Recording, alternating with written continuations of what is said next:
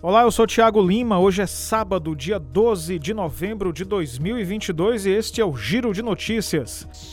Em Fortaleza, a Black Friday vai injetar 315 milhões de reais no varejo online e físico neste ano, de acordo com a FEComércio. O valor torna a data essencial para o varejo local. Neste ano, a Black Friday coincide com a Copa do Mundo e o perfil de consumo distinto nos dois eventos ajuda a elevar os segmentos beneficiados. Dados do Google indicam que a data injeta nove vezes mais recursos do que a Copa do Mundo de futebol.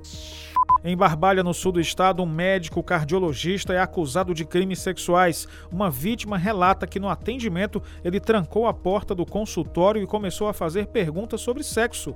Segundo a mulher, o médico disse que iria arrumar um namorado para ela. Em seguida, após mandar a paciente subir na maca, ele pediu que ela desabotoasse a calça e depois abriu o zíper e tocou na genitália dela. A paciente retirou a mão dele. Depois, o médico a liberou. O suposto caso ocorreu em março deste ano, mas só foi relatado no mês passado. O médico não comentou o caso.